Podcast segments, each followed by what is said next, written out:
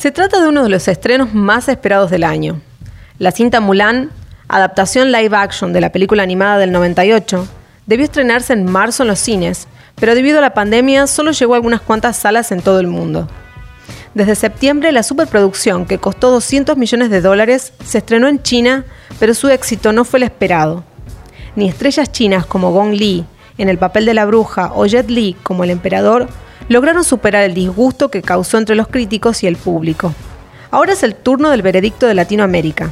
Desde el 4 de diciembre está disponible en la plataforma de Disney Plus. La historia está basada en una balada china.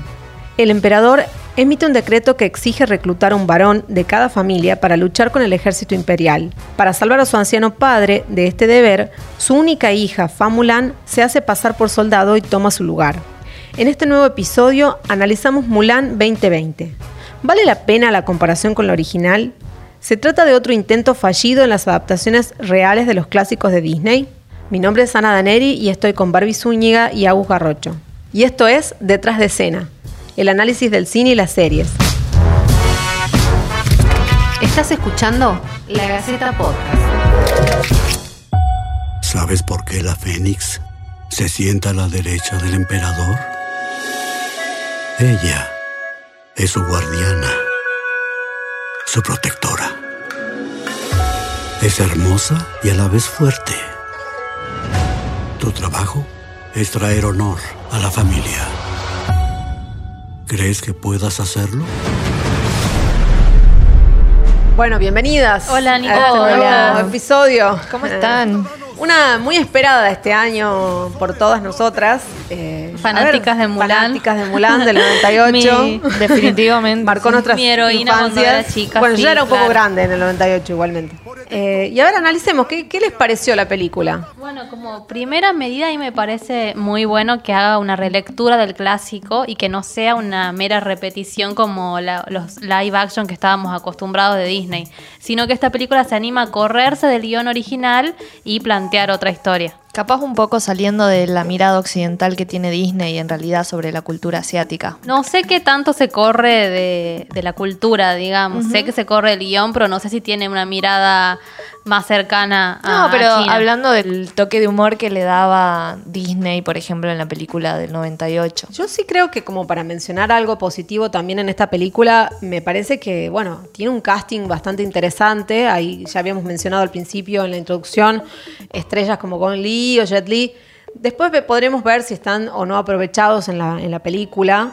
Eh, Lu Jifei, que es la, actriz chino-estadounidense que hace el papel de Mulan, que está bastante bien, me parece ella. Ella fue seleccionada de entre mil actrices y lo que buscaba Disney, dicen, era una persona que, sepa hacer artes marciales y que tenga una destreza física que no se genere en postproducción, sino que lo haga ella.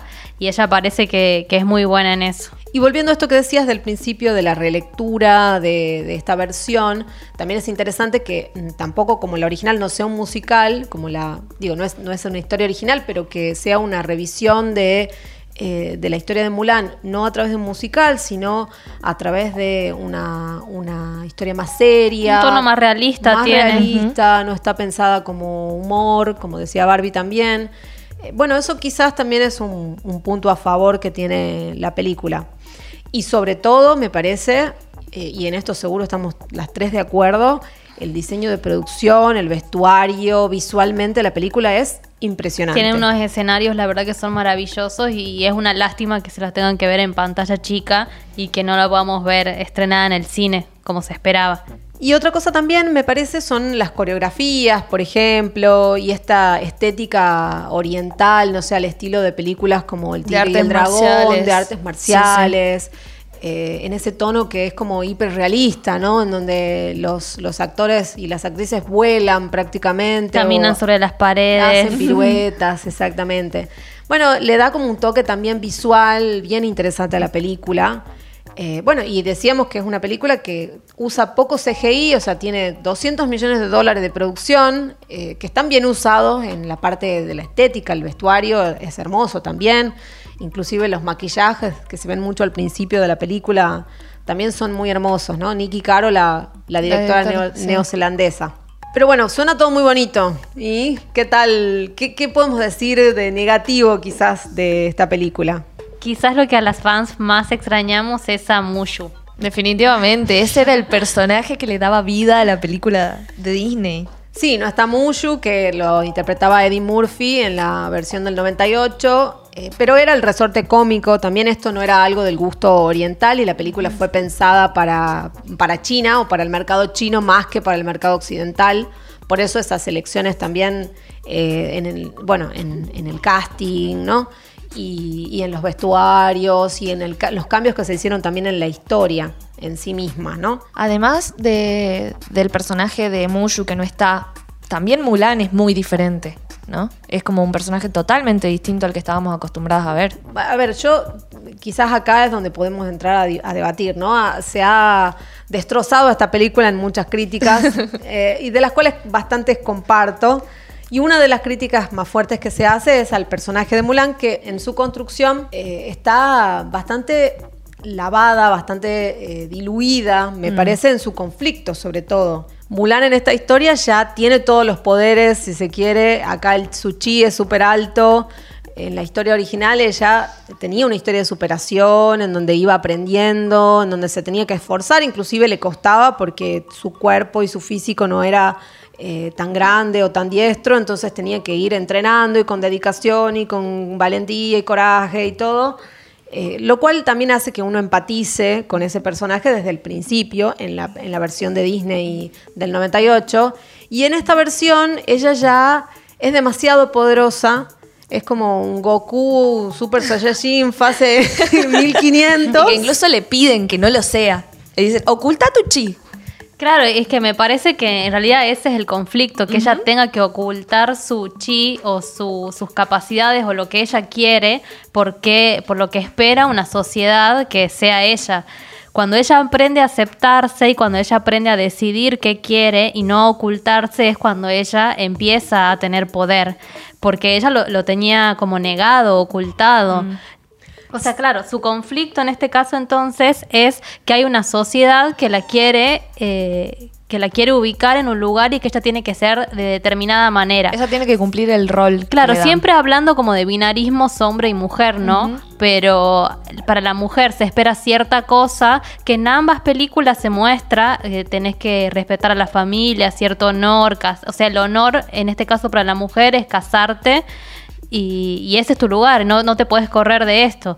Y tanto las dos Mulan se corren de ese lugar. Sí, pero del todo, va, va, a ver, a mi parecer eh, resulta como difícil empatizar con ese personaje que ya es poderoso, que no tiene que hacer prácticamente mucho más que ocultar que es poderosa. Y, y en todo caso, su conflicto, como vos decís, pasa por el ocultarse y, y- y no claro, sé. yo creo que más que ocultar que es poderoso, ¿no? Creo que tiene que ver con, con la construcción de una identidad, ¿no? De qué querés ser vos y, animarte a hacerlo a pesar de que de que eso va a estar mal para todos y que va a costar que te acepten. A mí, de todas maneras, sí me da la sensación de que en la película del 98 funcionaba mejor como conflicto y lograba que el público empatizara más con, con Mulan. ¿Por qué? Porque digo, cualquiera podría ser Mulan. Digo, o sea, te está planteando eh, que yo como mujer también en una sociedad en la cual se la ubicaba a la Mulan originalmente del 98 en, en un cierto rol y demás, bueno, podía de alguna manera demostrar que era un igual y ser considerada un igual. Entonces, para mí en ese sentido sí tenía como un plus en, en esa versión y en esta versión lo encontré como que ya hasta me pareció aburrido en un momento porque no veía un avance de la trama o, o el- o la trama, no sé, me, me parecía como que quedaba en la nada. Y que incluso ahora que lo pienso, es. Eh, a mí me resultó un poco extraño cuando aparece el personaje de la bruja y que después le dice: eh, sos mujer, no te van a aceptar. Y después se da cuenta de que en realidad Mulan sí la aceptan y que incluso la hacen formar parte de- del ejército, digamos. Eh, vos decías recién que, que cualquiera en la película del 98 podía sentirse identificado con Mulan y a mí me parece en ese sentido que las dos películas tienen esa universalidad o cierta temporalidad en la idea de que, de que uno puede, puede ser una misma, digamos, en un lugar donde no están preparados para que vos seas de cierta manera. y creo que quizás eh, en eso se pueden unir las dos películas. Sí, de todas maneras, eh, para mí hay muchas otras cosas que tampoco funcionan en la película, además de, más allá de que podamos no estar de acuerdo eh, en el personaje de Mulan, los villanos es otro punto flojo dentro de la historia.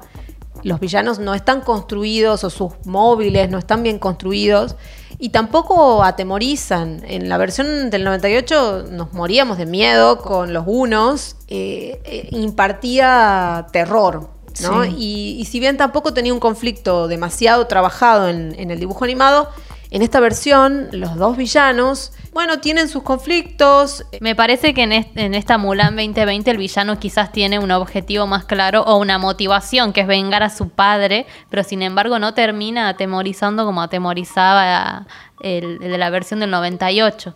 pero tampoco está muy claro por qué se ahí alía con la bruja. Con la bruja, sí. eh, Boricán, que es el nombre del, del villano, y, y no, no está muy, muy claro si, si cuál es el móvil de alianza de estos dos. De hecho, es, es tan frágil, si se quiere, que la bruja, sin razón alguna, porque sí, porque se identifica de alguna manera con Mulan, o vaya a saber por qué, al final decide cambiarse de bando, volverse buena y oportunamente morir para salvar a la heroína, convenientemente para la trama. ¿no? Claro, yo lo leo, tengo, la lectura que hago de eso es que hace otra marca del discurso feminista, digamos, la sororidad entre mujeres de, bueno, está bien, eh, y te ayudo y salvate vos. A vos, a vos que te aceptaron, vos que pudiste lograrlo, digamos. Todo muy bonito.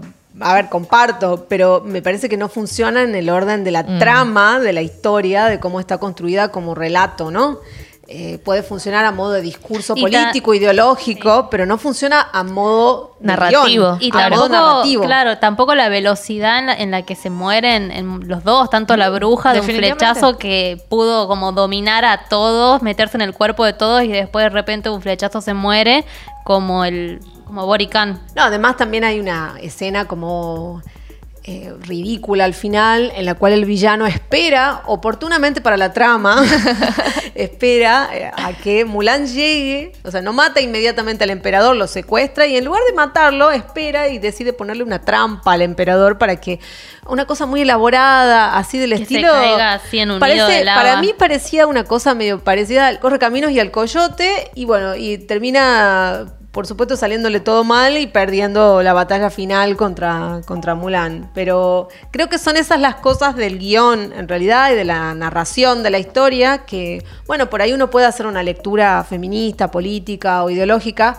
pero no funcionan a la hora de, de película. construir una construir historia. una historia, exactamente. Bueno, por último, podríamos mencionar también como algo negativo, habíamos hablado del costado fabuloso que tiene la película eh, en su visualidad, digamos, en su majestuosidad visual, pero para mí técnicamente tiene un montaje espantoso. Yo creo que no se lucen las batallas, se pierde un poco de vista a- a- con la velocidad con la que están montadas algunas escenas, no se llega a apreciar del todo qué está pasando en algunos momentos. También hay unos cámaras lentas y unos, no sé, un exceso para mi gusto de cámaras lentas.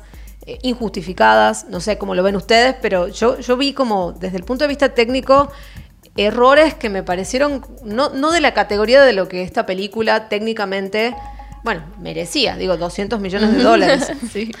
Bueno, y en definitiva, entonces, ¿vale la pena verla o no? ¿Qué piensan? Para mí no tanto. Soy fanática de, de Mulan, de la versión del 98, y esta me ha dejado, me aburrió, eh, me ha dejado como sabor a poco. Eh, esperaba muchísimo más de lo que era Mulan. Y no sé, les guste o no, Mushu era, era mi personaje favorito, así que que no esté ahora es un vacío muy grande. A mí me parece que es una película que sí, sí entretiene y si tenés ganas de ver una película y no pensar demasiado, quizás está, es un buen plan. Para mí la película es bastante mediocre, eh, pero creo que particularmente porque encuentro flojeras y, y problemas en el guion y en la narración de la historia, sobre todo, creo que no está a la altura de la película del 98, que también me había gustado mucho y más allá de la nostalgia por ciertos personajes o por las canciones que ya conocemos las letras y demás, creo que como película en sí misma no funciona tan bien. Además también podríamos decir que fue un fracaso total, más allá de la pandemia, ¿no? Sí, no cumplió para nada las expectativas, me parece. No, no, eh, la película es una de las más pirateadas de la historia.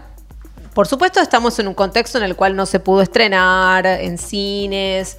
Eh, bueno, se estrenó mucho tiempo después en estas plataformas donde ya todos la habían visto.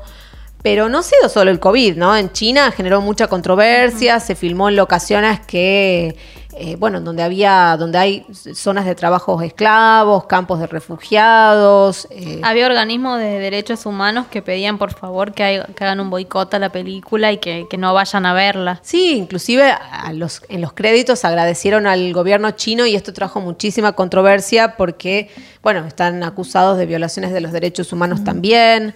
La actriz protagonista salió a defender represiones policiales y también fue repudiada. Bueno, hu- hubieron algunas malas jugadas de marketing eh, en cuanto a...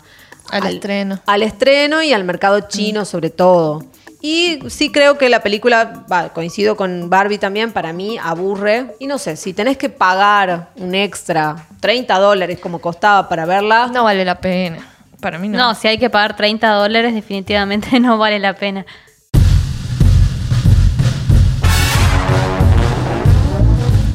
Esto fue Detrás de escena, el análisis del cine y las series. Puedes dejarnos en los comentarios las sugerencias para futuras ediciones.